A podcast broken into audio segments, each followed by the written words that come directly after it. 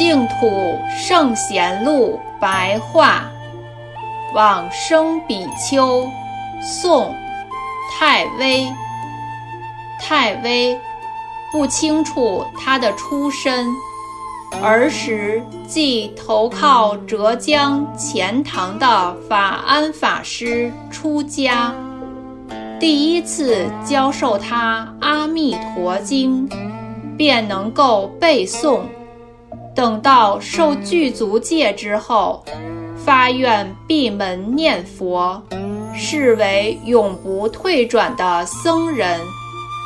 有一天，在后山散步时，忽然听到笛声，而豁然开悟，因此收藏一只笛子以自娱。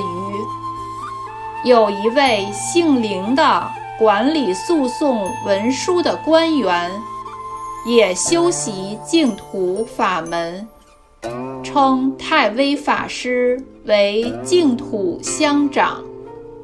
有一天，灵魔敲门说：“净土乡弟来拜见了。”太微回答说：“可以等到了净土再相见。”今日念佛正忙着呢。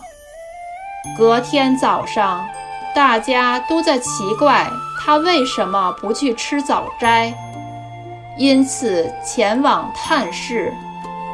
只见笛、钵、禅椅等物都已经被火烧尽了，而太微则家夫坐在地上，而作画。